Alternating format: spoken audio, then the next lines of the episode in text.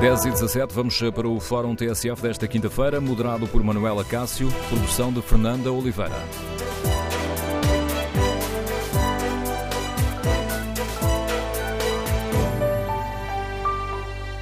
Bom dia, no Fórum TSF de hoje vamos uh, debater o caso Tancos. As novas revelações aumentam a pressão sobre o Ministro da Defesa e queremos ouvir a sua opinião. Azeredo Lopes está mais fragilizado ou continua a ser um ativo importante no Governo, como disse António Costa? Queremos ouvir a sua opinião. Número de telefone do Fórum 808-202-173. 808-202-173. E como avalia as acusações que ontem foram feitas pelo Primeiro-Ministro de que a direita tem falta de sentido de Estado, está a partidarizar as Forças Armadas ainda de que o PSD sabe coisas que não nos quer contar. Queremos ouvir a sua opinião. Número de telefone do Fórum 808-202-173. 808-202-173. Podem ainda participar no debate online, escrever aquilo que pensa sobre este tema, ou no Facebook ou na página da TSF na internet. Quanto ao inquérito eh, que está em tsf.pt, perguntamos se estas novas revelações sobre tanques fragilizam o governo. 59% dos ouvintes considera que sim, os restantes têm opinião contrária. Queremos ouvir a sua opinião.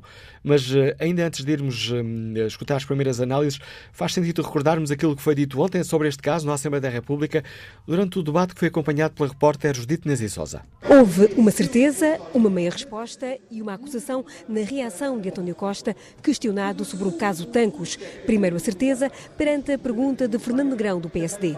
Os documentos que o ex-chefe de gabinete do senhor do Sr. Ministro da Defesa vem hoje dizer que recebeu, o Sr. Primeiro-Ministro tem conhecimento deles? Não, não tenho conhecimento do documento que foi hoje entregue no noticiário. Depois, a meia resposta. Sr. Primeiro-Ministro, e sabe se o Sr. Ministro da Defesa tinha conhecimento? A informação que tem é que não tinha conhecimento. É muito estranho, Sr. Primeiro-Ministro, que um chefe de gabinete não transmita uma informação desta importância ao seu ministro. Muito estranho. E a acusação? Como é que Vossa Excelência sabe se o documento é importante ou não é importante? Eu estou muito curioso, Sr. Deputado, em saber o que é que o Sr. Deputado sabe e não nos quer contar. Mas, enfim, um dia um dia todos haveremos saber o que é que cada um sabia sobre esta história de tanques. Adiante no debate, Assunção Cristas, do CDS, questionou Costa sobre a responsabilidade política e da hierarquia militar. O senhor considera ou não que neste momento o chefe de Estado-Maior do Exército e o senhor Ministro da Defesa Nacional não são um fator de credibilidade e de estabilidade, pelo contrário, são um fator de fragilidade? Que obviamente o senhor Ministro da Defesa não estaria aqui se não tivesse a confiança para estar aqui e se está é porque tenho toda a confiança, como já tive a oportunidade para lhe dizer. Considero absolutamente lamentável a partidarização do debate sobre as FIAs militares, o que indigna completamente uma democracia estável, como nós somos desde o dia 26 de novembro de 1975. Azeredo Lopes estava sentado na bancada do governo, tinha entrado com o primeiro-ministro e foi muito cumprimentado pelos companheiros do governo. O dia de ontem fica ainda marcado pelas declarações do Presidente da República. Marcelo voltou a defender que é preciso apurar a verdade, doa a quem doer. Tudo o que é preciso apurar quanto à devolução das armas. Mas também não esqueçamos, quanto ao furto das armas, às tantas fala-se da devolução imenso. Mas para haver devolução é porque elas primeiro foram furtadas. Quanto às duas situações, deve ser apurado integralmente, doa a quanto era. E não passo disto porque acho que o Presidente da República não tem de fazer comentário a processos em curso e não deve publicamente estar a comentar as Forças Armadas. Vamos ao debate. Primeiro convidado do Fórum TSF, David Diniz, jornalista, comentador político, um dos um, responsáveis pelo programa aqui da TSF às 11 no Café de São Bento.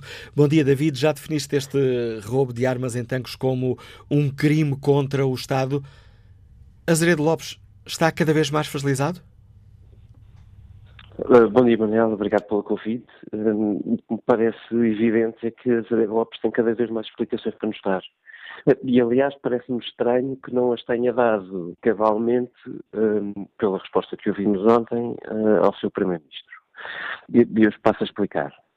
Não parece, face à gravidade da suspeição que está em causa, não parece aceitável que o Primeiro-Ministro uh, tenha como resposta uh, ao Parlamento ontem uh, que a informação que ele, Primeiro-Ministro, tem é que o seu Ministro não teve conhecimento.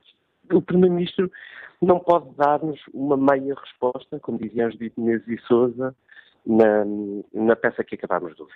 Este é um caso onde o Primeiro-Ministro ou põe a mão no fogo pelo seu Ministro das Finanças, ou se lhe resta uh, alguma dúvida sobre o assunto, ele tem que dispensar o seu Ministro da Defesa. Porque a acusação é uma, é uma acusação de uma gravidade extrema.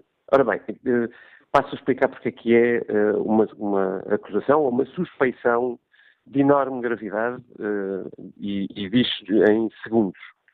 É muito estranho que o chefe de gabinete do Ministro da Defesa tenha tido conhecimento uh, de uh, uma operação de encobrimento feita pelas, pelas chefias militares e que não a tenha transmitido ao seu Ministro da Defesa. Mas se isso é possível, o antigo chefe de gabinete de Azevedo Lopes já não podia estar em funções. E ele continua em funções ao lado do chefe de Estado-Maior-General das Forças Armadas. Um, parte 2.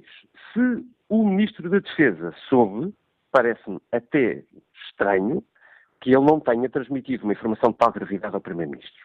Como parece estranho, ou pelo menos questionável, que o Primeiro-Ministro, em conhecimento, não tivesse transmitido ao Presidente da República. Portanto, há uma cadeia de responsabilidades. Quer a informação tenha sido transmitida, quer não tenha sido transmitida, que é de enormíssima gravidade. E, e, e aqui é mesmo quer tenha, quer não tenha, porque se não transmitiu, o chefe de gabinete, se não transmitiu, é uma informação uh, relevante que tinha, evidentemente isso acarreta uma responsabilidade política. E acarreta uma responsabilidade política, em primeiro lugar, para o antigo chefe de gabinete, que, como eu disse, entretanto mudou de lugar, mudou de posto e é adjunto do, do, da mais alta hierarquia militar do país. Uh, e o não ter transmitido essa informação ao seu ministro uh, também acarreta uma responsabilidade política para o próprio, porque ele é que escolheu o seu chefe de gabinete. E se escolhe um chefe de gabinete que não transmite uma informação deste grau de sensibilidade, evidentemente isso também tem uma leitura política. Portanto, neste momento, para mim, Azevedo Lopes não tem saída. E o Primeiro-Ministro deve-nos muito mais explicações do que aquelas que ontem foram dadas. Acrescentando este ponto, que uh, a TSF foi lembrando ao longo da manhã, citando o Diário de Notícias. Evidentemente, um documento desta gravidade, com uma suspeição levantada desta gravidade, tinha que ser transmitida imediatamente pelo Governo ao Ministério Público. Ora, se o Primeiro-Ministro nos diz que até ontem não tinha conhecimento deste documento, a não transmissão uh, do documento para o Ministério Público pelo Governo acarreta algum nível de responsabilidade desde logo política, se não criminal, para uh, as pessoas que sabiam, que ainda não sabemos quais eram. Assim sendo, António Costa está a pôr-se também, permite-me aqui a expressão militar, na linha de fogo? Ao manter, ao manter esta confiança no Ministro da Defesa?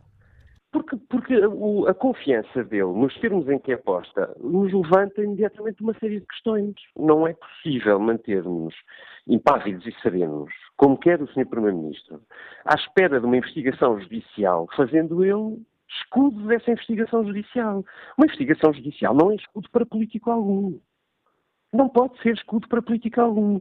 Porque, evidentemente, uma investigação judicial tem pré-requisitos que a política não tem tem, obviamente, pré-requisitos de ouvir todos os envolvidos, incluindo já agora o ministro, vai ter, vai ter que ser chamado face às, às acusações envolvidas e eu quero ver o que é que o governo faz, não é? Um, mas a política tem responsabilidades perante o povo a cada hora. A cada segundo, a cada acusação, a cada suspeição, evidentemente, o poder político tem a obrigação de se explicar e de nos esclarecer cabalmente. Portanto, não há, esta não é uma hora para meias respostas. O Primeiro-Ministro tem que nos dizer se mete a mão no fogo por Azevedo Lopes ou não. E consequências é que isso tem. E, no mínimo, a pessoa que era chefe de gabinete dele não pode estar, uh, como está neste momento, a exercer funções que está. E já agora, não parece que seja admissível a, a resposta de se há um partido que diz que o chefe de Estado-Maior do Exército tem que ser responsabilizado, que isto é uma partidarização, seja do que for. O, o, o Sr. Primeiro-Ministro tem que perceber que nós estamos numa democracia de partidos e os partidos têm que poder falar.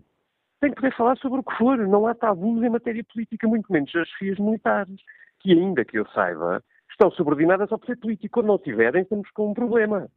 É claro que tem uma autonomia grande, mas que eu saiba, a Constituição não, não impede o poder político de demitir um chefe militar. Mal seria que fosse assim. Mal seria que fosse assim. Com a análise do David Inês está lançado o debate para o qual convidamos os nossos uh, ouvintes. Bom dia, Ades Batista, Liga-nos de Coimbra. Qual é a sua opinião? Ades Batista, bom dia. Sim, está, Agora sim, estamos a ouvi-lo. Bom dia. Uh, estava eu a dizer que uh, aquilo que. Eu neste, este assunto irrita-me já um, pouco. Nós em Portugal, uh, nós em Portugal, com grande ajuda da comunicação social, habituámos a, a, a fazer tudo para não descobrir a verdade. Aquilo que me interessa como justo é, portanto, quem roubou as armas, portanto, a pessoa que roubou as armas, com que objetivo isso foi feito, para onde é que iam as armas, o que é que ia ser feito, e isso não está a ser discutido. Não se fala daquilo que é de facto importante e fala estas tricas, portanto, ou seja, vai-se mais uma vez não chegar talvez à verdade, eh, e desta vez, isto é uma coisa, estamos a falar de material de guerra. Eh, portanto, é este o meu comentário. A mim o que me interessa, como cidadão justo, é que se descubra, ou seja, ou que se apure, para que é que foi feito o roubo, qual era o objetivo, e não me interessa se o ministro sabia aquilo ou aquilo ou aquilo outro. Pronto, é isto que tenho dito. A opinião de Ades Batista. Vamos agora ao encontro da Irmã dos Santos. Está reformado, liga-nos da Guarda. Bom dia, qual é a sua opinião? Muito bom dia. Uh, a minha opinião é muito simples. Há que aguardar deixar o Ministério Público funcionar, a investigação que funciona, porque o honesto que foi buscar as armas onde elas estavam, nesses paióis, há de ter alguém que o mandou lá ir buscá-las. Há de ter alguém que está a tentar comercializar para outras para outras redes de nível mundial.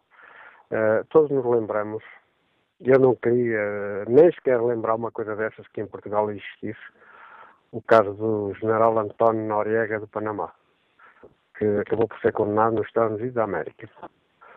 Uh, nem é bom lembrar, porque Portugal não nos venha a aparecer uma pessoa, não tenho esse nome, mas com, uma, com uns galões, uma estrelinha nos ombros, sejam eles da Marinha ou do Exército, isso é muito triste. É só muito bom dia e obrigado. Opinião de Armando Santos. Espreito o debate eh, online. Eh, Maria Bragança escreve: segurar ministros sem competência, como aliás já tinha acontecido com a ministra da Administração Interna, mais do que fragilizar o governo, fragiliza a democracia. José Carlos Silva participa no debate online com esta opinião. Admito que posso estar enganado, mas neste momento sinto duas coisas em relação a este assunto. Um, não acredito que o ministro Azeredo Lopes não tivesse conhecimento do aviso que a Polícia Judiciária Militar afirma que lhe fez. 2. Cada vez acredito menos que o primeiro-ministro conhecesse este mesmo assunto. Vamos agora retomar a análise política com a ajuda do Paulo Baldeia, comentador de política nacional da TSF. Bom dia, Paulo. Estamos aqui confrontados dia, com uma, uma situação em que parece que quanto mais dados temos, menos sabemos sobre o que se passou.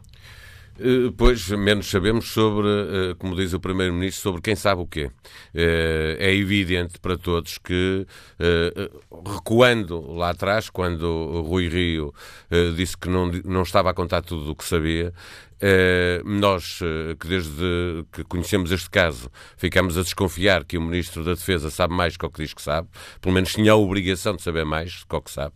Eh, não é desculpável que um Ministro saiba tão pouco sobre coisa tão grave no, no seu Ministério, na sua tutela, mas na verdade esta é uma história muito mal contada, que vamos ter que esperar para saber se o ex-chefe de gabinete do ministro, eh, que é agora adjunto do chefe de Estado-Maior das Forças Armadas, eh, algum dia vai dizer aquilo que ainda não foi capaz de dizer, porque ele, numa primeira fase, eh, não mencionou que tinha recebido o documento, sabendo-se que havia esse memorando. Agora, a RTP, quando confirma que recebeu o memorando e informa que o enviou para o envia para o quando o DCIAP já não precisa dele para rigorosamente nada, a não ser que seja para fazer novos arguídos, e aí o próprio chefe chefe de gabinete uh, teria que ser constituído arguído, não sendo eu jurista, parece-me evidente que alguém que recebe informação uh, uh, daquela importância e não a transmite de imediato ao DCAP, está ele próprio a participar num, num encobrimento, Uh, e depois veremos se uh, o ex-chefe de gabinete do ministro diz mais do que já disse até agora, sendo que, insisto, tem dito às uh, postas, tem dito uma coisa de de cada vez. Eh, eu parece-me é evidente que, do ponto de vista político, a fragilidade do ministro, eu insisto sempre em fazer esta pergunta. Imagina, todos nós imaginamos, mesmo aqueles que não fizeram serviço militar, imaginam o que é a instituição militar, como ela funciona e o respeito a que se tem que dar as hierarquias para depois elas próprias serem respeitadas por quem está hierarquicamente por ali abaixo. Ora, nós estamos a falar de um ministro que é quem tem hierarquicamente, do ponto de vista político e funcional é, é, é, é logo a seguir ao chefe de Estado, ao, ao, Comandante Supremo das Forças Armadas, que é o Presidente da República, é o Ministro da Defesa, eh, que tutela diretamente os militares, e depois o chefe de Estado-Maior, Revisco Duarte, de, de, do Exército, que também está perante uma situação, e eu percebo que os partidos políticos façam perguntas, não estão a dizer que querem lá um militar de direita ou que aquele é de esquerda, estão a dizer que ele falhou, eh, que me parece eh, evidente que falhou o general e que falhou uh, o ministro. E veremos uh, se há uh, necessidade ou não, que eu percebo aí o, o primeiro-ministro pela aposta que fez, agora precisa de uma evidência tão grande que não lhe permita dizer mais que o ministro é um ativo importante para o governo. Porque depois de fazer o que fez, quando o ministro já estava fragilizado politicamente, não tendo demitido ou não ter não tendo aceito a sua demissão se ela tivesse sido posta pelo próprio, uh, o Primeiro-Ministro agora só consegue tirar o Ministro numa situação de uma evidência total de que o Ministro falhou. Parece que aquela declaração de António Costa, que aliás ontem tu salientaste logo aqui na TSF, no comentário uh, logo a seguir ao debate parlamentar, a declaração do Primeiro-Ministro uh, de que, ao dizer que a informação que eu tenho é que ele não sabia, isto é um. É, é não é. Repara, é, é, a resposta menos assertiva que o, presidente, que o Primeiro-Ministro podia dar. A, a meio, é, de, é de quem uh, está. A encontrar para si próprio uma desculpa se se vier uh, a revelar que afinal o ministro sabia. Ou seja, o primeiro-ministro, naquela circunstância, tendo em conta aquilo que ele já tinha dito anteriormente, o primeiro-ministro manifestou uma dúvida, uh, naquele exato momento, manifestou uma dúvida sobre se o ministro sai ou não sai. Ora, se um ministro, uh, se um primeiro-ministro tem dúvidas sobre aquilo que lhe está a dizer o seu ministro da Defesa, não, uh, é, politicamente, parece-me, uh, no mínimo, muito arriscado manter em funções um ministro que deixa em dúvida o, o seu chefe de governo. Ainda antes de, de, analisarmos outras declarações de António Costa, gostava de te ouvir sobre, sobre outra questão. Há pouco disseste uh, o ministro da Defesa não saberá. E não sabendo, tem condições para continuar no Ministério. Isto para além de outra, de outra eu digo, questão. Não saberá outra dúvida, é o que ele diz. Exatamente, outra dúvida eu, que. Eu tenho mais outra, dúvidas do que o Primeiro-Ministro. Outra dúvida que me surgiu agora. Não foi desmentido que o Ministro da Defesa recebeu um telefonema do uh, diretor da Polícia Judiciária Militar a dizer estou aqui no, gabi no, no gabinete, passa a redundância do seu chefe de gabinete e a termos uma reunião. É credível que o Ministro, sabendo que houve aquela reunião, depois não, não tenha, não, não tenha questionado não é. o chefe de gabinete, não, afinal, do que é que falaram? Ponto 1 um, não é, mas não é nada credível, aliás, que o chefe de gabinete não tenha dito, eh, que não tenha dito ainda por cima, sabendo o ministro que houve aquela eh, reunião, não tenha explicado o que é, mas imaginando que é possível, eh, que isso pode ter acontecido, então também está explicado, politicamente uh, uh, o Ministro da Defesa não tem desculpa. Como é que uma reunião daquela importância, as armas foram redescobertas, e eu digo redescobertas porque elas já, já, já, já sabiam onde estavam, ensinou-se aquilo, em meio de outubro, e esta reunião é em novembro, portanto, mesmo que a Polícia Judiciária, desde o primeiro minuto, uh, tivesse sabido do que estava a acontecer, uh, não tinha conclusões ainda como tem agora, não é? Porque, entretanto, passou, passaram-se muitos meses e o, o, Ministro da Defesa não quer saber o que se passa sobre a matéria de maior melindre, aquele que põe em causa a sua permanência no governo, ele não quer saber tudo o que se passa. Bom, é muito difícil acreditar que, o, que o Ministro não queira ter sabido, mas temos sempre que imaginar que ainda assim é possível, do ponto de vista teórico, que o seu chefe de gabinete o tivesse enganado e tivesse dito que não se passava nada. Como é que avalizas a resposta de António Costa nos ataques à oposição, ao PSD sobretudo, mas também ao CDS? Falta de sentido de Estado? Um, estão a falar de utilizar documentos que, que deveriam estar em segredo de justiça?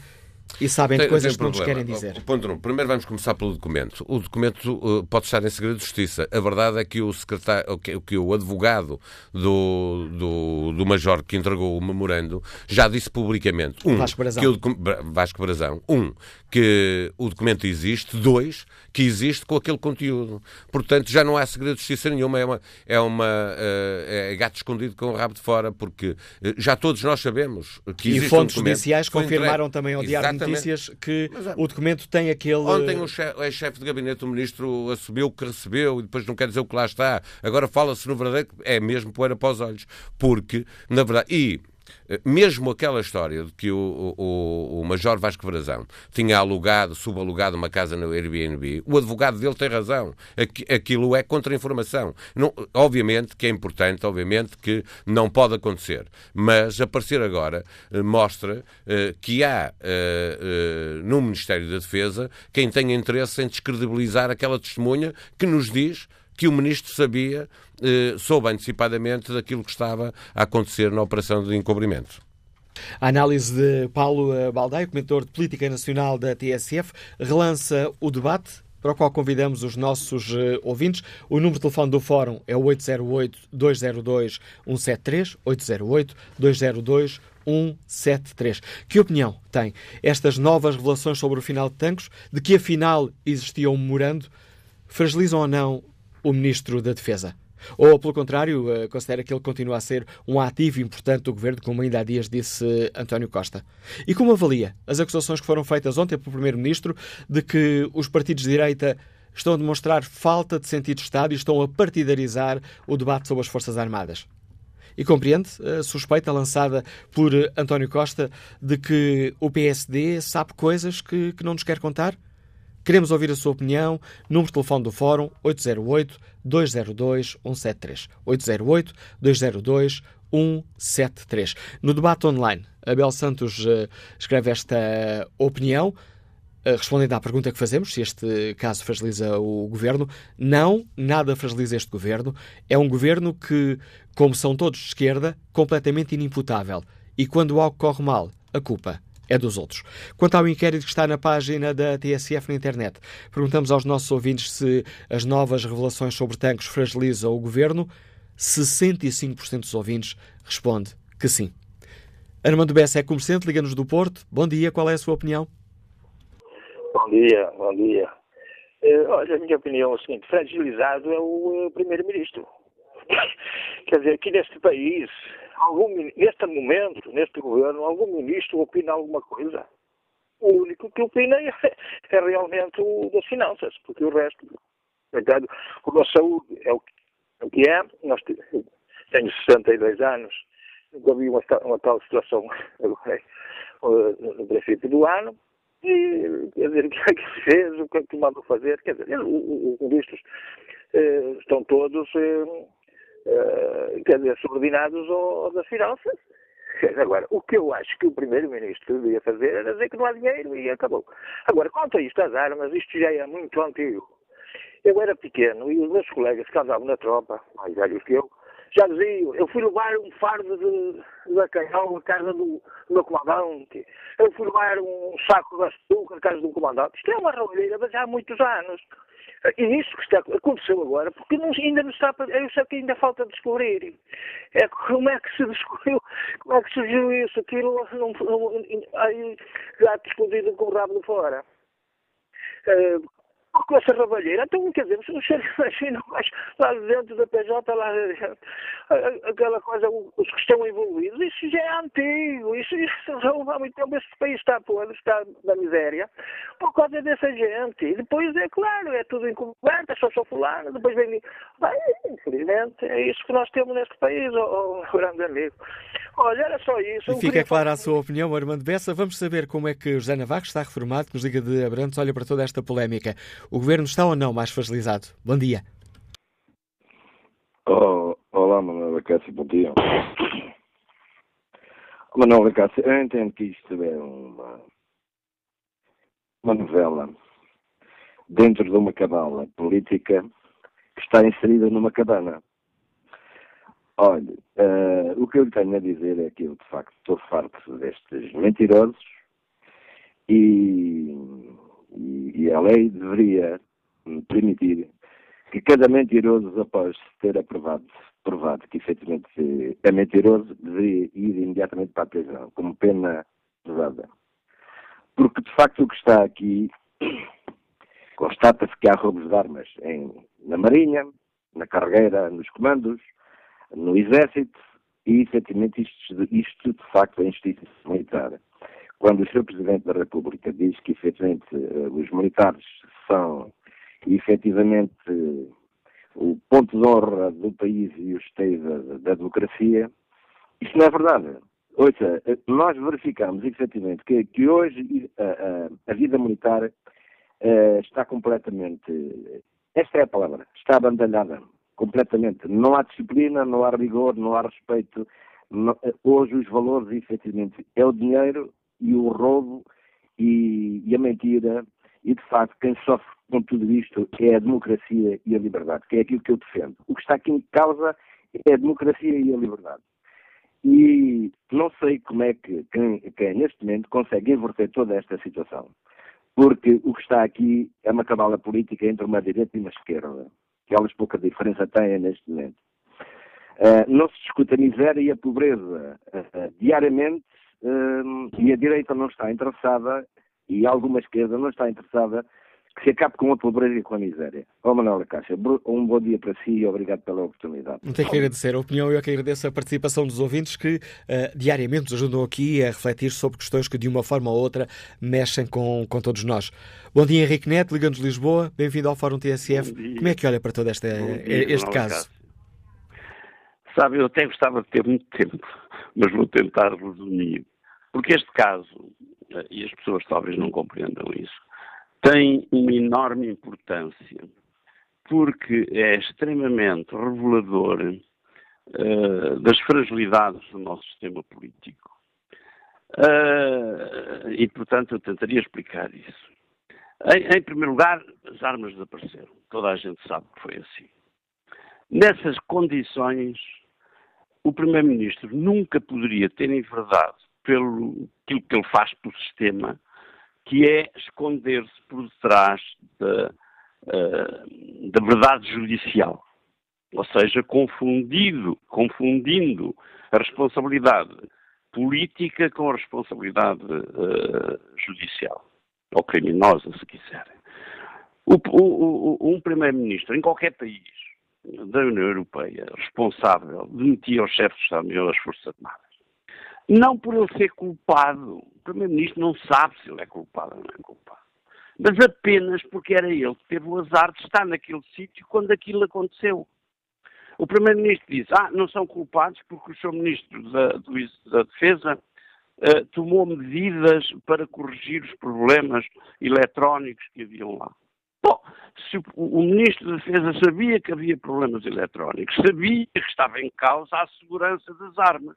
Nesse caso, tinha, o chefe de Estado-Maior tinha que lá pôr soldados dia e noite a proteger a hipótese das armas serem roubadas. Não o fez.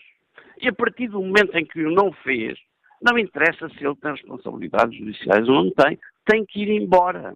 E tem que ir embora para defesa do prestígio da atividade política do governo e do Estado. Não o fazendo, bom, o que é que acontece? A seguir, como o Ministro da Defesa não fez nada e andou a iludir o problema, é ele que passou a ser culpado. É ele que tem que ir embora. Para proteger o quê? O Governo, o Primeiro-Ministro e o Estado. Como isso não aconteceu e o Primeiro-Ministro, uh, uh, digamos, uh,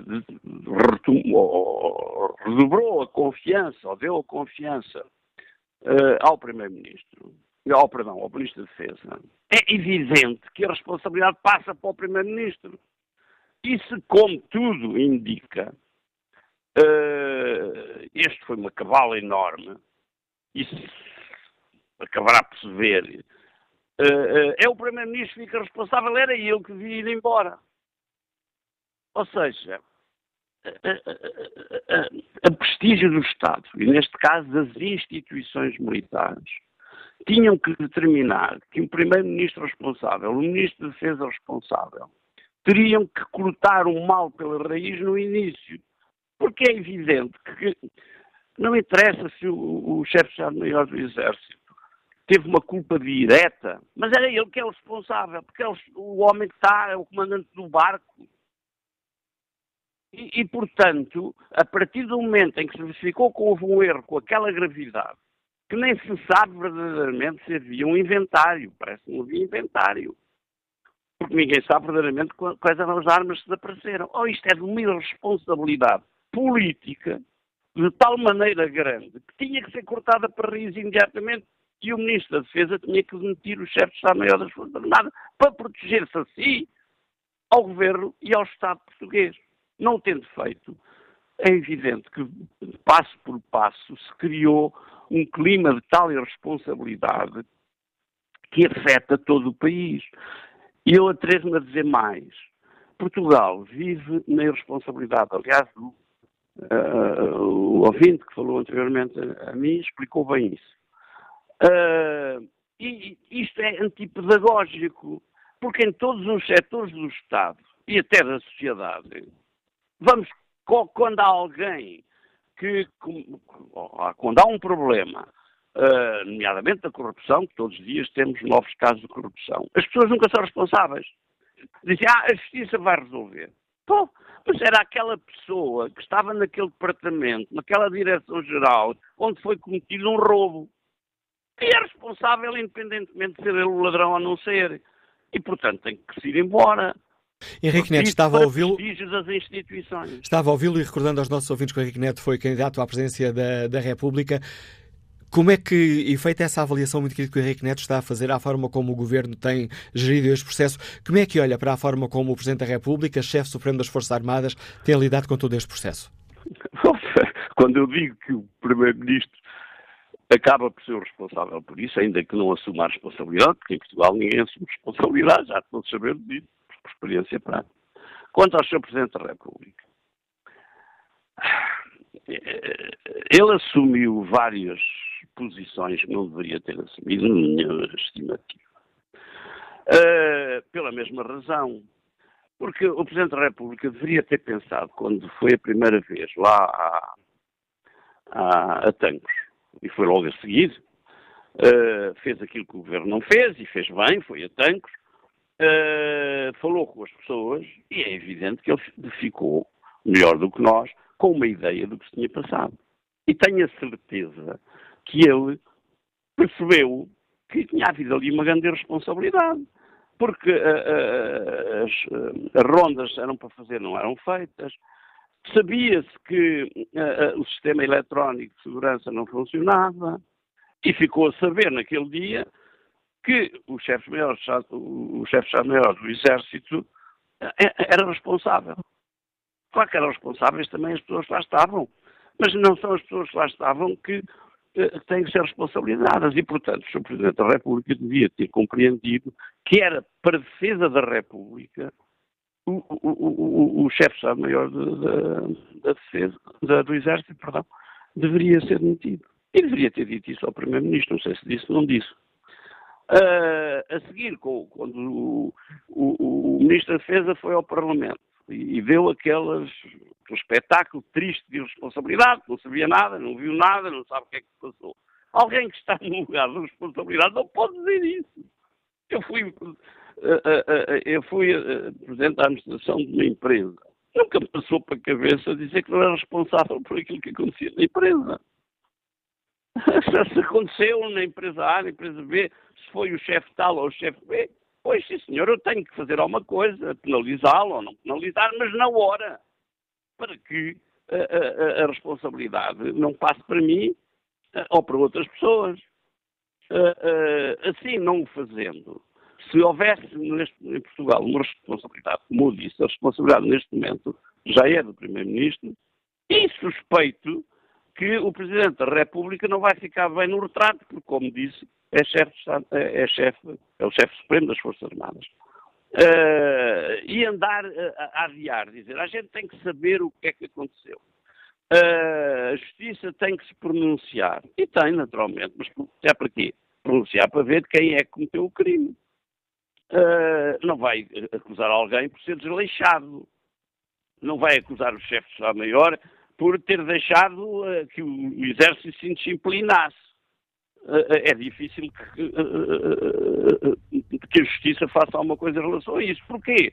Porque a responsabilidade é do governo, é do ministro em primeiro lugar, do primeiro-ministro a seguir e a seguir do presidente da República.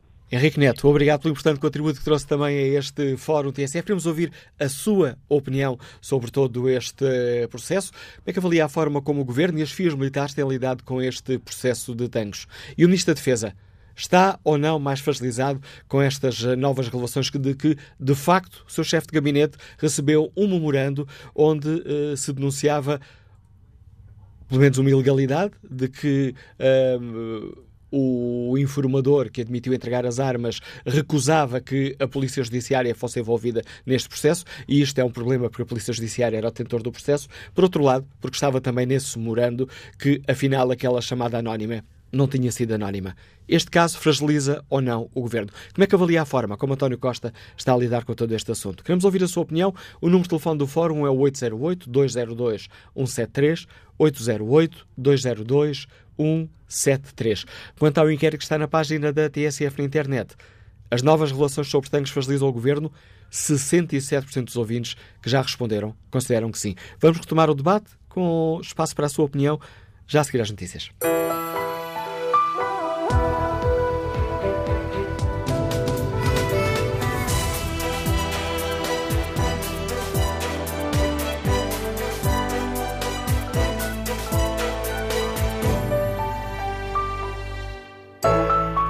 11 da manhã com 12 minutos na TSF. Retomamos aqui o Fórum, edição de Manuela Cássio, com produção de Fernanda Oliveira.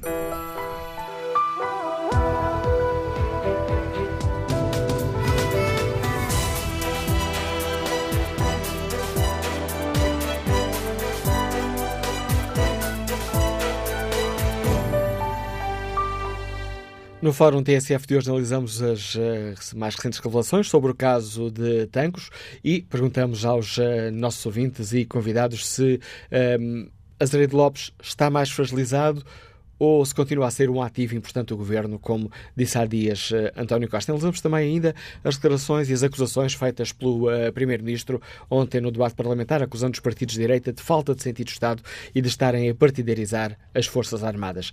E retomamos o debate, espreitando aqui o inquérito que está na página da TSF na internet. Perguntamos aos nossos ouvintes se as novas revelações sobre tanques fragilizou o governo. 62% dos ouvintes consideram que sim. Vamos agora ao encontro do uh, Pedro da Silva, comentador político da TSF. Bom dia, Pedro. Que avaliação fazes? Azeredo Lopes está mais fragilizado depois de saber que o chefe de gabinete, afinal, recebeu um memorando? Olá, Manuel Cássio. Eu acho que o Ministro da Defesa está mesmo muito fragilizado. Um, e não consigo perceber como é que pode ser visto como um ativo, um, não diria tanto do governo, porque isso até é menos relevante para este efeito, mas um ativo para a estabilização das Forças Armadas. É, repara, isto, isto é, um, é, caso de enorme é, gravidade é, e que, a meu ver, foi, do ponto de vista da responsabilidade política do Ministro da Defesa, tratado com enorme ligeireza desde o primeiro, é, desde o primeiro momento. no essencial, o que nós percebemos ao longo deste ano é que há um clima de alguma desagregação nas Forças Armadas, em particular no Exército. Um, e, e, e, julgo que tudo o que tem acontecido deve ser, deve ser lido e interpretado à luz desse, desse, desse clima um, e devo dizer que cada relação que ocorre um, fico mais perplexo uh, em relação ao processo todo. não apenas ao, ao, descobrimento das armas, que recordo uh, que apareceram em excesso, mas também em defeito, não correspondem àquelas que tinham sido identificadas a quando do roubo, mas também àquilo que eh, às suspeitas que se avançam em relação ao próprio eh, furto e à natureza eh, do furto. Eh, continuo sem perceber se o propósito deste roubo foi roubar armas para colocar no mercado um conjunto de armamento, o que é uma ameaça à segurança eh, nacional e não só, ou se pelo contrário foi produzir eh, perturbação no interior das Forças Armadas. As duas possibilidades continuam em aberto e há sinais contraditórios. E, e, o Ministro da Defesa, a seu favor, sempre teve um ponto, me parece relevante, e que é do tipo de responsabilidade política que tem alguém que tutela as Forças Armadas, por, por, comparação com aquilo que acontece na saúde, na educação, no equipamento, nas obras públicas, em que de facto a relação hierárquica é de uma natureza eh, diferente. é verdade que o Ministro não teve, se calhar, a gravitas eh, institucional que devia ter tido desde o primeiro momento, eh, mas não poderia ser responsabilizado politicamente por um furto desta natureza. Agora, o que é que aconteceu nos últimos dez dias, na última semana? há um, um arguído, que é um autor confesso de um crime, e isso também é preocupante porque diz-nos alguma coisa sobre o que se passa nas Forças Armadas e sobre eh, a forma como, por vezes, para alguns, os fins parecem justificar os meios, que faz uma acusação gravíssima ao Ministro, que é dizer que o Ministro tinha conhecimento eh, do eh, encobrimento eh, do reaparecimento das armas. Ora, a partir daí entramos num nível diferente. Isto é uma acusação muito grave, eh, que não compara, se calhar, com nenhuma acusação política que foi feita na nossa democracia, porque estamos a falar de um ministro que teria eh, tido alguma participação no encobrimento de um ilícito criminal, eh, e esta acusação, a meu ver, tem algum primeiro equívoco do lado das respostas políticas. É que o ministro parece responder. Quando a acusação que era feita era que o seu ex-chefe de gabinete, e aqui o ex é também importante, eh, pelo, pelo, pelo, pela coincidência temporal da saída de chefe de gabinete, mas que o ex-chefe de gabinete tinha tido uma reunião com uh, o Major Brazão, o que é este o nome do militar da Polícia Judiciária que está uh, arguído. Uh, ora, uh, devia ter aparecido, era o ex-chefe de gabinete a negar. Coisa que apareceu por escrito, mas apareceu também o ministro. Logo aí o ministro começa a envolver-se excessivamente quando não precisava de o fazer, porque havia aqui um intermediário. Chegando então à resposta do intermediário. O intermediário, ex-chefe de gabinete, que por acaso hoje eh, tem funções junto do chefe de Estado-Maior-General das Forças Armadas, o que também é, é a meu ver, é preocupante, faz uma resposta por escrito, aliás, bastante estranha e confusa, porque diz que não lhe foi possível descortinar um termo que não é em si claro, porque pode sugerir que de facto recebeu qualquer coisa, mas não percebeu que isso indiciava uh, qualquer irregularidade ou factos graves, e entretanto, uh, ontem, eh, vem eh, entregar, através do seu advogado, tal memorando eh, junto do DCAP. Bom, isto devo dizer que me levanta várias perplexidades. A primeira das quais é, portanto, há um militar que foi chefe de gabinete do ministro, que agora é adjunto do chefe de Estado-Maior-General das Forças Armadas, que tinha um memorando consigo. Portanto, se o entregou é porque o tirou do gabinete onde ele nunca deu entrada e nunca foi registado e manteve-o em casa. Bom, é porque, é porque descortinou alguma relevância naquele é, memorando. Portanto, logo aqui há uma coisa que eu acho preocupante. E, segundo, a responsabilidade política. É porque, da mesma forma que o Ministro da Defesa não tem responsabilidades políticas, como acontece com um outro Ministro eh, no Governo, porque, de facto, a relação é diferente do Ministro da Saúde com a Direção-Geral do que é do Ministro da Defesa com eh, os militares, eh, há uma coisa que o Ministro da Defesa tem, a responsabilidade política sobre as ações do seu chefe de gabinete. Bom, e se o chefe de gabinete teve este comportamento, independentemente do juízo criminal que se possa fazer, e que eu acho de tal forma insólito que nem quero acreditar que ele é possível, mas de facto há aqui uma responsabilidade política objetiva. Então eu devo dizer que acho que há aqui um momento de eh, mudança. Um momento de mudança que, à pergunta, deve o ministro sair, tem aqui um ponto de enorme sensibilidade. É porque, eh, e aqui não apenas o Governo, mas também o Presidente da República, tem uma enorme responsabilidade é não contribuir para acentuar a perturbação que já existe no seio das Forças Armadas. É, e, portanto, a gestão disto é de um nível de sensibilidade é, que é difícil de ter uma resposta é, neste momento. Agora, a tua pergunta está fragilizado? Claro que está muito fragilizado e é ele próprio agora um fator de perturbação das Forças Armadas. E será essa sensibilidade que tu acabas de identificar que está a segurar o Ministro da Defesa no lugar? É, Parece-me evidente. Só pode, não é? Porque apesar de tudo, e eu recordo aquilo que o Presidente da República eh, disse eh, no, no discurso do 5 de outubro, faz eh, uma semana, amanhã, em que sublinhou a importância da estabilidade nas Forças Armadas para a própria solidez do, do regime, a ideia de que não há nenhuma democracia sem atenção a entidades estruturantes como as Forças Armadas. Estou a citar o Presidente da República. Portanto, isto não é da mesma forma que a responsabilidade política na defesa não é igual à responsabilidade política de um ministro de uma área setorial eh, diferente, os riscos associados à gestão política de momentos de turbulência institucional como este são também eh, significativos. E eu acho que há aqui uma lição que pode ser tirada até retrospectivamente, em relação à forma como o poder político se tem relacionado com as Forças Armadas em democracia nos sucessivos eh, governos e algum desinvestimento. Não estou aqui agora a falar do desinvestimento financeiro ou material, estou a falar do desinvestimento simbólico e político. Eh, as Forças Armadas precisam, se calhar, de uma atenção e de um peso político no interior do Conselho de Ministros que eh, tiveram poucas vezes nos últimos tempos. Eu recordo no governo de António Guterres, precisamente quando as coisas na frente económica funcionavam bastante bem, houve problemas significativos na gestão política das Forças Armadas, onde foram colocados ministros sem peso político, e em última análise, quando olhamos agora para os últimos tempos, com governos do PSD e também eh, do PS, eh, as Forças Armadas sentiram-se sempre mais confortáveis e com mais respaldo político quando tiveram eh, à sua frente eh, ministros, estou-me a lembrar de Augusto Santos Silva ou de Paulo Portas, que eram vistos e percepcionados como tendo peso político eh, no Conselho de Ministros. E eu parece-me que isso é um sinal muito importante que precisa de ser dado às Forças Armadas.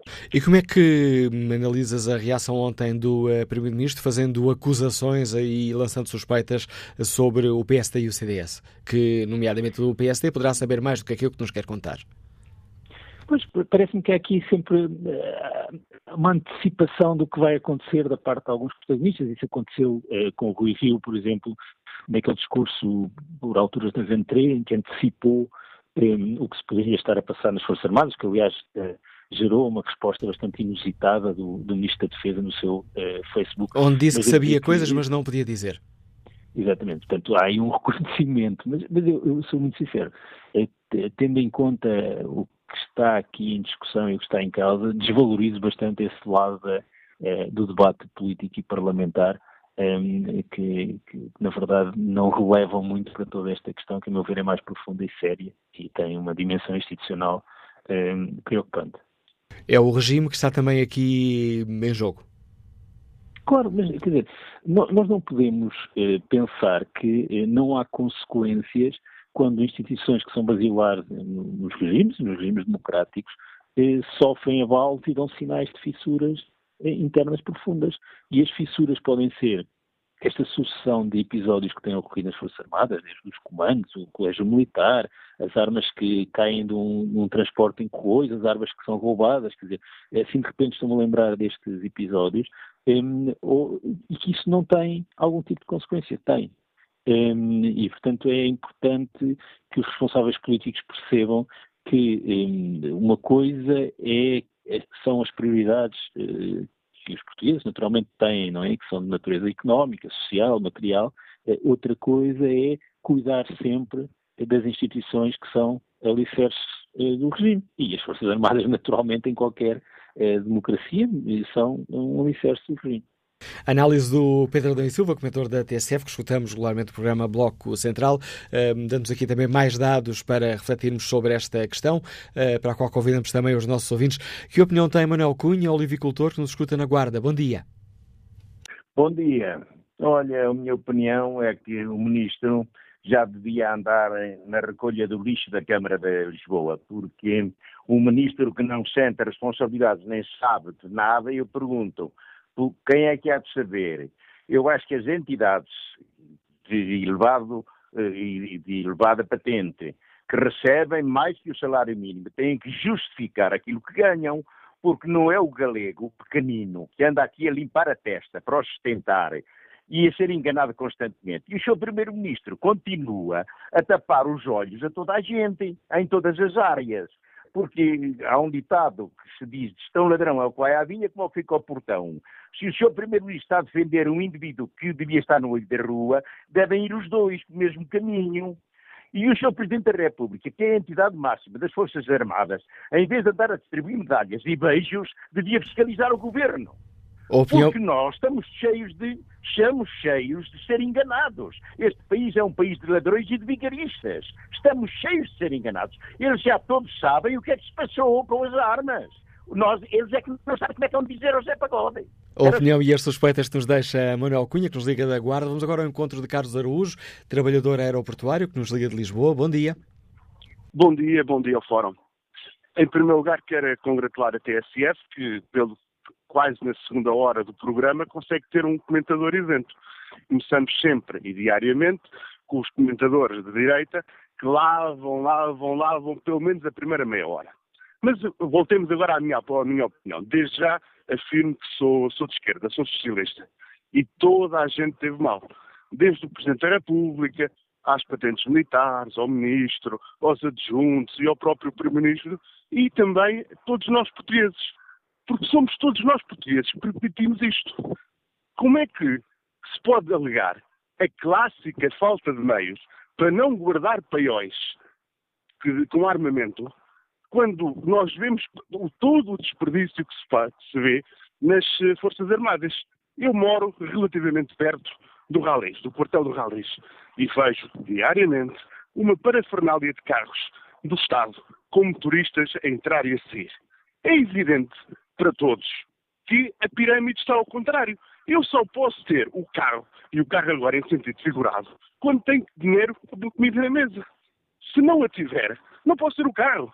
Portanto, como é que, eu não sei se são 100, são 200, são 250, penso que são 278 ou 58 generais. Como é que nós podemos ter uma organização do, do, das Forças Armadas com esta dimensão e poder alegar que não temos meios para guardar os paióis? Depois, toda a hierarquia militar do Exército, da, da, desde a data estimada do roubo até à descoberta das armas, tinha que ser automaticamente suspensa porque todos eles são coniventes. Porque, independentemente de terem, de alguns o terem feito, todos os outros permitiram. E aqui concordo com o, com o comentador da, perdão, da TSF, aquele senhor dos moldes. Portanto, todos estamos mal e isto é, infelizmente, a imagem de que fez. Bom dia. A opinião que nos deixa Carlos Araújo. Volta a espreitar aqui o debate online, onde Dulce Borges responde à pergunta que fazemos aos nossos ouvintes eh, de uma frase sintética fragiliza o país inteiro.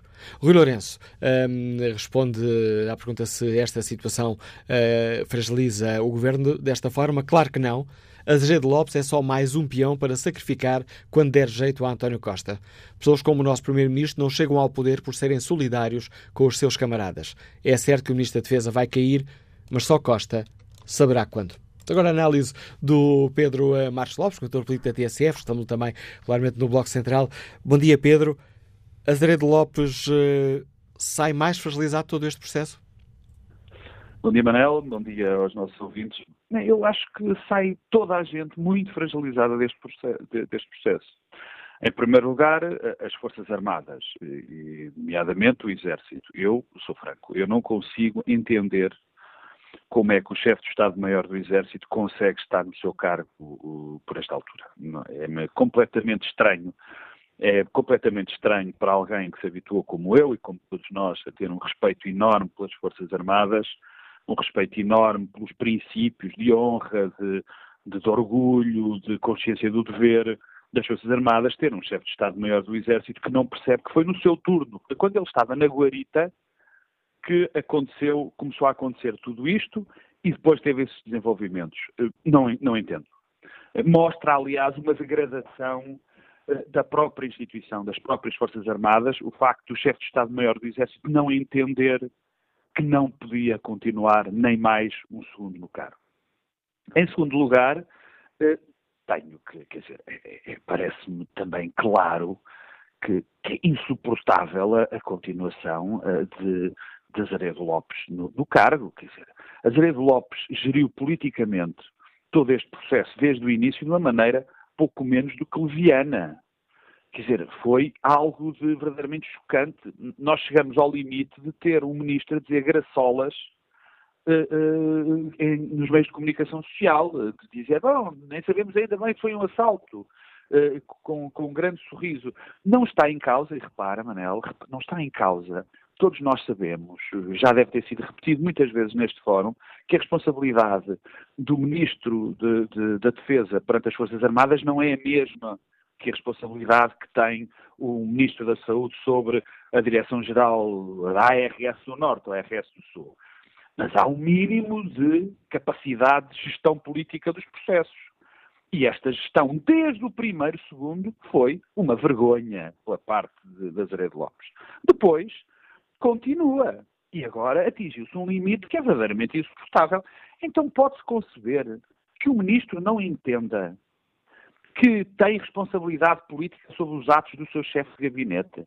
Pode sequer conceber que eh, o ministro tenha um chefe de gabinete, não consegue sequer ter um chefe de gabinete ou, ou perceber que é responsável por ele, que, que é, a quem é, a quem é transmitida uma informação sensível e que ele não a passa ao, ao seu ministro.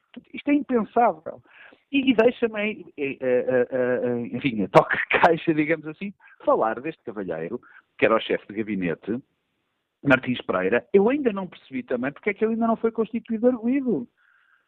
É evidente que o cavalheiro é suspeito de encobrimento, de denegação de justiça, de uma série de, tem uma série de, de, de, de suspeitas sobre ele suficientemente graves para que seja constituído arguído. Quer dizer, como é que é possível ele ter acesso a isto e não fazer imediatamente uma denúncia ao Ministério Público? Já nem digo, como é evidente, dizer ao Ministro para quem trabalha. Bom, mas há outra personagem aqui que me perturba e essa, acho, eu acho que o maior fator de perturbação e que nos deve preocupar a todos é, de facto, a situação das Forças Armadas e o que é que se está a passar no Exército.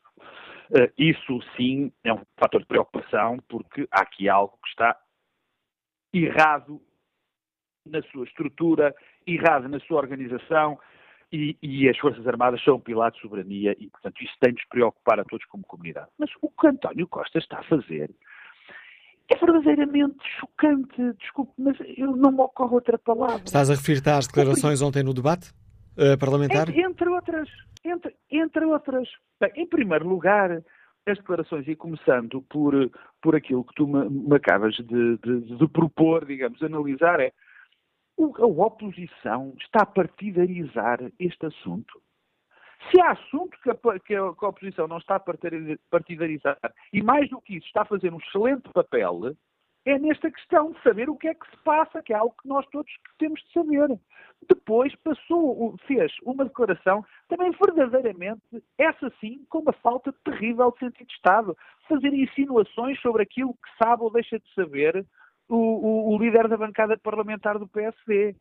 Quer dizer, isto não, não, não é. Mas para piorar, e é isso, e, e, e isso é que me, que me preocupa mais, porque ele é primeiro-ministro, porque António Costa é primeiro-ministro deste país, é não entender que não pode sequer manter o, o, ministro Azeredo Lopes nem por mais um segundo. O que, no fundo, uh, uh, uh, António Costa está a fazer, está a avalizar toda esta conduta absolutamente errática, negativa, que deixa mal o país, que deixa mal, que ajuda a contribuir para, para a, degradação da imagem das Forças Armadas. E não pega e não cola de todo esta ideia que se está a tentar passar. Bom, agora era muito difícil demitir o, o, o Ministro da Defesa porque dava a ideia, esta é uma versão, que dava a ideia de que ele sabia coisas que ele de facto sabia da existência daquele documento, que agora já sabemos que foi transmitido ao chefe de gabinete, onde, se, onde, onde está o encobrimento. Não se pode demitir o ministro, porque senão as pessoas ficam com a suspeita de que o ministro sabia e isso era muito grave, e que estava a demitir o ministro porque o ministro sabia. Eu, este, este, eu, este argumento é que eu não consigo entender. Porque a questão é esta. O ministro já mostrou, já deu todas as provas que é incapaz para este lugar. Todas. E, portanto, tendo ele, tendo ele já mostrado que era incapaz para este lugar, a partir deste momento, ou até antes, a responsabilidade política já passou, porque o, o Azeredo Lopes já é um morto-vivo, já é uma espécie de um zombi político. A responsabilidade política é toda de António Costa.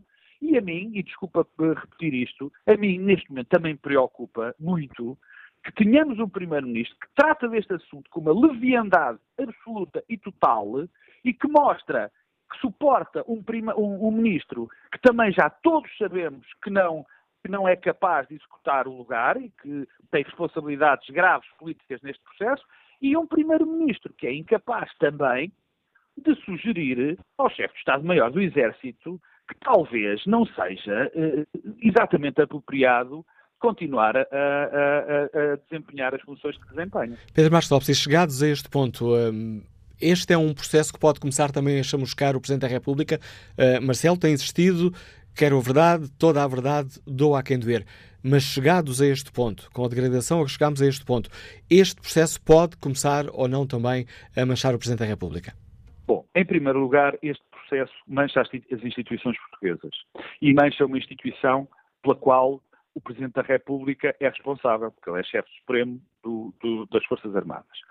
Mas, e portanto, nessa dimensão, nessa dimensão institucional, eh, obviamente também queima o Presidente da República, como queima todas as outras instituições, o Governo, as Forças Armadas eh, e próprios, o próprio Ministério da, da, Defesa. Mas, se há pessoa que desde o do começo deste processo pugnou pela descoberta da verdade, que não deu descanso, que falava neste assunto todas as semanas para que não fosse esquecido, foi o, primeiro, o Presidente da República.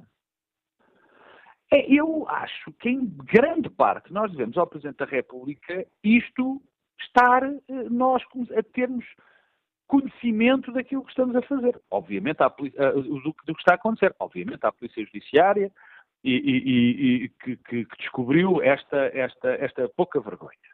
Mas o Presidente da República tem sido uma entidade muito ativa neste processo. Portanto, sim, uh, mancha o Presidente da República como mancha todas as instituições envolvidas, mas não. Eu acho que o Presidente da República, por outro lado, não. Acho que o Presidente da República é uma das pessoas a quem devemos nós estarmos, enfim, pelo menos no caminho de, de resolver este problema. Se me perguntas também, bem, fora da questão, digamos assim, convencional ou mesmo institucional, se eu acho que o Presidente da República devia dar, e peço desculpa pela, enfim, pela, pela, pela, pela expressão popular, uma palavrinha ao Primeiro-Ministro e uma palavrinha ao Primeiro-Ministro, sobretudo, dizendo-lhe que o que está a acontecer não pode continuar, porque isto ainda, além de degradar a instituição Forças Armadas, que já está degradada, pode atingir o Primeiro-Ministro e já está a atingir, obviamente, o Governo, aí eu acho que ele devia fazê-lo.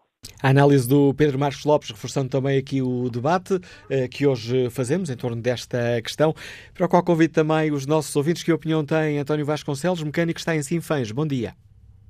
Ora, muito bom dia, Sr. Manuel Cássio, e bom dia para todos os ouvintes que estão no fórum.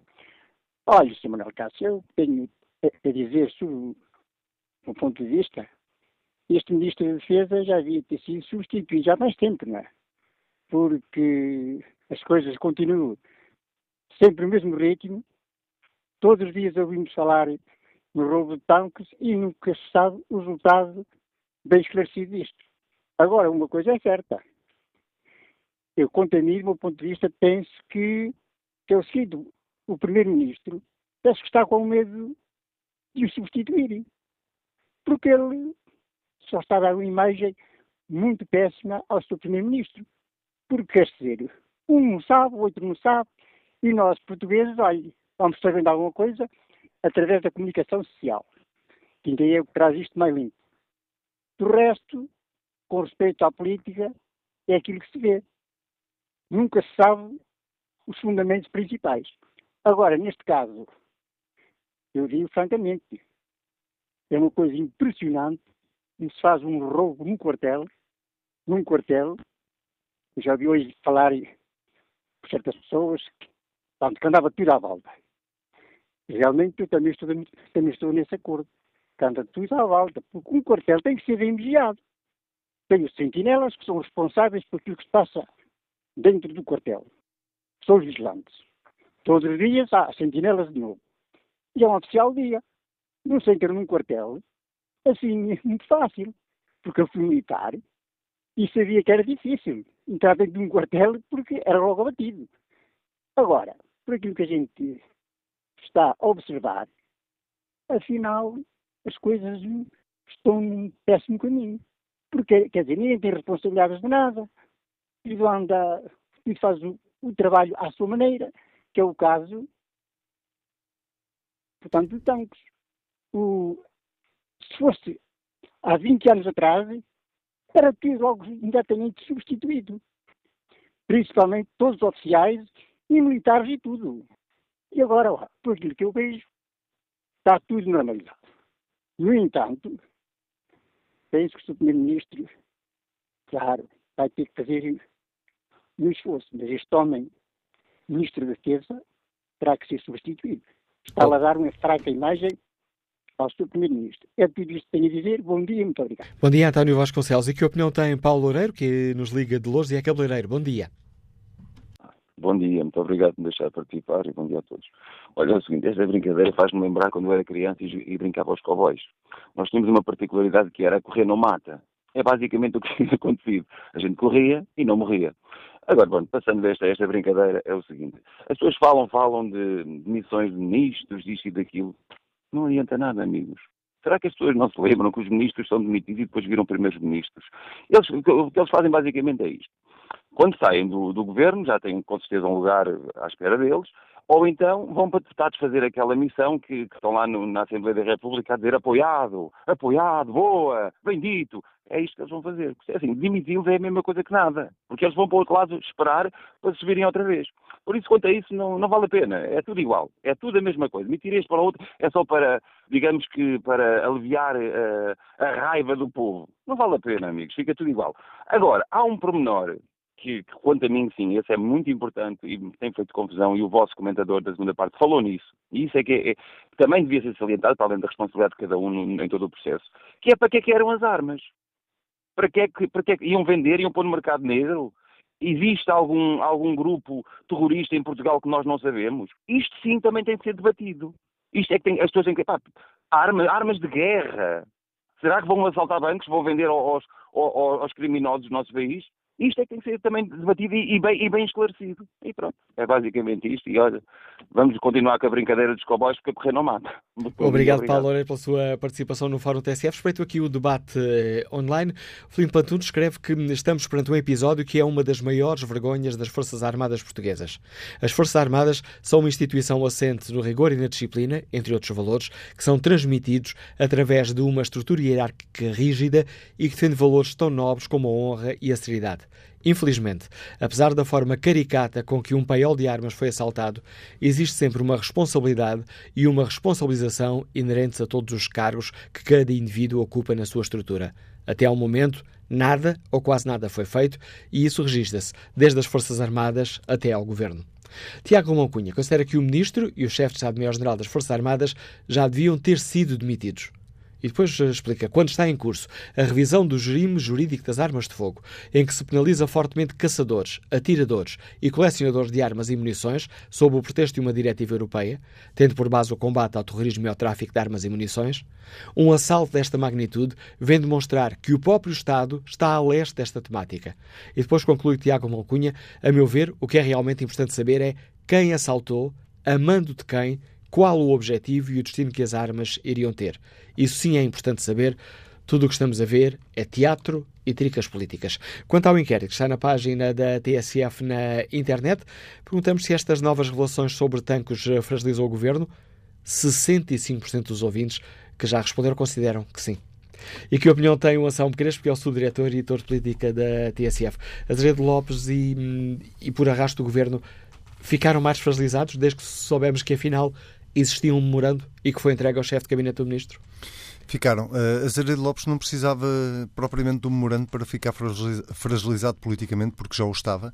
Um, ehm, mas esta história tem, de facto, contornos absolutamente surreais e eu quase que arriscaria a dizer que quanto mais nós vamos conhecendo da história, mais surreal ela fica. E, e, de facto, as uh, responsabilidades aqui têm que ser muito bem divididas entre aquilo que é uh, responsabilidades criminais e aquilo que são responsabilidades políticas. Aliás, já houve no fórum de hoje uh, várias pessoas a referirem-se a isso e com razão. as responsabilidades criminais são, têm que ser apuradas pelas autoridades e é esse o trabalho que está a ser feito. eu diria que as autoridades, neste caso a Polícia Judiciária, está a fazer muito melhor trabalho a apurar as responsabilidades criminais do que os responsáveis políticos estão a fazer apurando as responsabilidades políticas.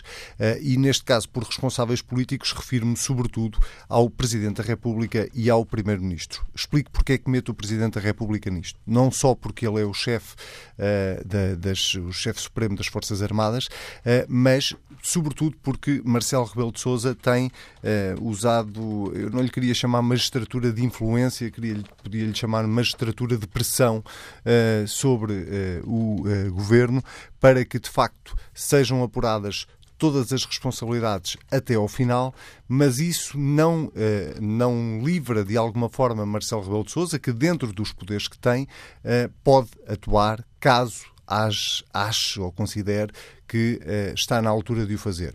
E até agora Marcelo Rebelo de Sousa não considerou que estava na altura de o fazer. Mas a grande responsabilidade política, ou a, prim a primeira responsabilidade para o apuramento das responsabilidades políticas é do Primeiro-Ministro. Uh, e a única explicação que eu encontro para o Primeiro-Ministro deixar arrastar este caso durante um ano, conhecendo-se aquilo que se vai conhecendo quase todas as semanas sobre este processo de Tancos, sabendo que o Ministro da Defesa, perante o assalto perante uh, o aparecimento das armas, todas as trocas e baldrocas e episódios uh, que, se não fossem tão graves, poderiam dar, dar para rir. Uh, não mexeu uma palha no sentido de pedir Uh, apurar responsabilidades, exigir ao chefe de Estado-Maior das Forças Armadas que se demitisse, uh, porque não exatamente porque ele é o responsável pelo desaparecimento das armas, mas porque ele é o principal rosto das instituições militares. E uh, não perceber que uh, a manutenção deste status quo desvaloriza, uh, fragiliza, como tu dizias há pouco, quer as instituições militares, quer o próprio governo, é de facto de uma cegueira política que eu não consigo compreender. Ou melhor, eu consigo compreender pelo atual contexto político. Eu consigo compreender que António Costa consegue manter o Ministro da Defesa e que o Ministro da Defesa consegue manter o Chefe de Estado-Maior das Forças Armadas em funções eh, porque politicamente o Governo está eh, num bom momento e uh, politicamente a oposição está num momento a atravessar um momento péssimo. E portanto, só isto, em meu entender, é que pode explicar que o Primeiro-Ministro permita que este, eh, esta ausência de apuramento de responsabilidades políticas se prolongue. E como é que avalias ontem a resposta de António Costa no Parlamento, lançando a suspeita de que, pelo menos, o parlamentar do PSD sabe mais do que o que nos está a contar e acusando o PSD-CDS de falta de sentido de Estado e de partidarizar este debate em torno das FIAs militares e das Forças Armadas? É a chamada fuga para a frente. Um, António Costa uh, sabendo ou, ou, ficando, mesmo que fique algo embaraçado com aquilo que se vai sabendo sobre o caso de Tancos, eh, obviamente que perante o Parlamento e perante a oposição, faz aquilo em que é exímio, eh, que é fazer fuga para a frente e atirar basicamente a bola para o lado de lado da bancada, atirando as responsabilidades ou até lançando aqui alguma suspeita sobre a oposição. Eu percebo porque é que António Costa eh, lança essa suspeita, sobretudo para o lado da bancada do PSD, basicamente Rui Rio pôs a jeito. Uh, Rui Rio, há umas semanas, uh, antes de se perceber que tinha existido toda esta encenação, uh, deu a entender de facto que sabia mais do que aquilo que estava a dizer. Eh, e por isso é que eu digo que ele colocou-se a jeito para agora António Costa dizer: Bom, vamos lá ver então quem é que afinal sabia mais do que aquilo que andava a dizer publicamente.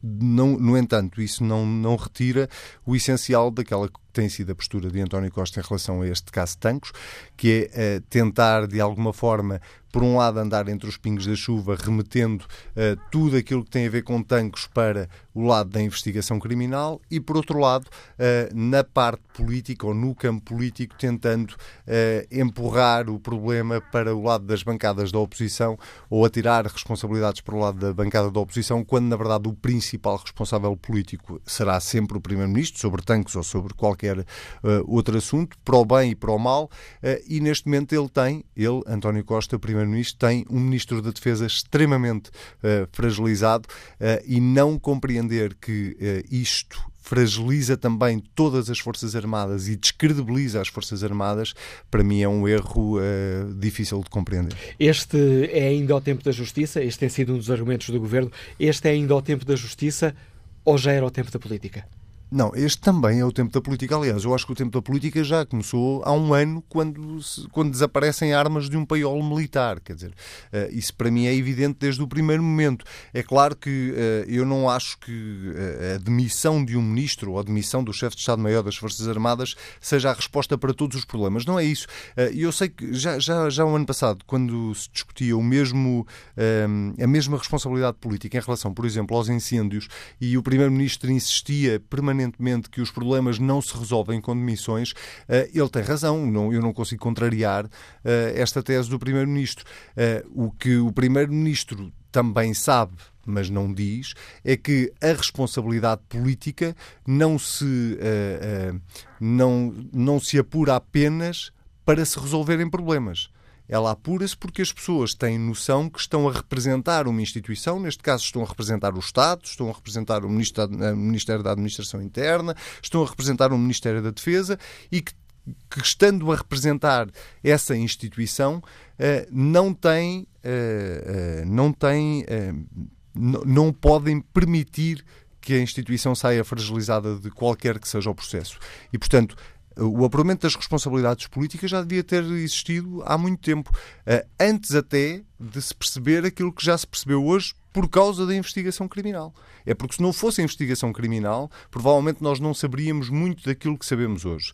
Eh, e até aí, tudo certo, porque é o tal sentido de Estado que o Primeiro-Ministro uh, apela para o lado da oposição. Mas dito isto, uh, a verdade é que, em primeira instância, houve uma uh, inércia total do Ministro da Defesa quando se conheceu o roubo em Tancos. Quando apareceram as armas, houve, continuou a existir uma inércia total. Quando se percebeu que afinal apareceram armas a mais, inércia total. E, portanto, é demasiada inércia para não se olhar para todo o processo e, à luz daquilo que sabemos, e nós estamos longe ainda de saber tudo o que aconteceu, e parece-me a mim que o caso pode tornar-se ainda mais complexo, não haver nenhum apuramento de responsabilidades, nem militares, o chefe de Estado-Maior das Forças eh, Armadas continua em funções, nem políticas.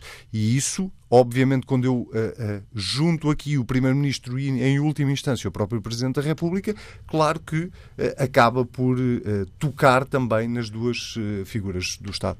Com a análise do Anselmo Crespo, subdiretor e editor de política da TSF, chegamos ao fim deste Fórum TSF, onde analisámos estes novos desenvolvimentos sobre Danks, tentámos perceber se estas novas revelações fragilizam o Governo. Quanto ao inquérito que fizemos aos nossos ouvintes, na página da rádio na internet, 65% dos ouvintes considera que sim, estas novas revelações fragilizam o Governo.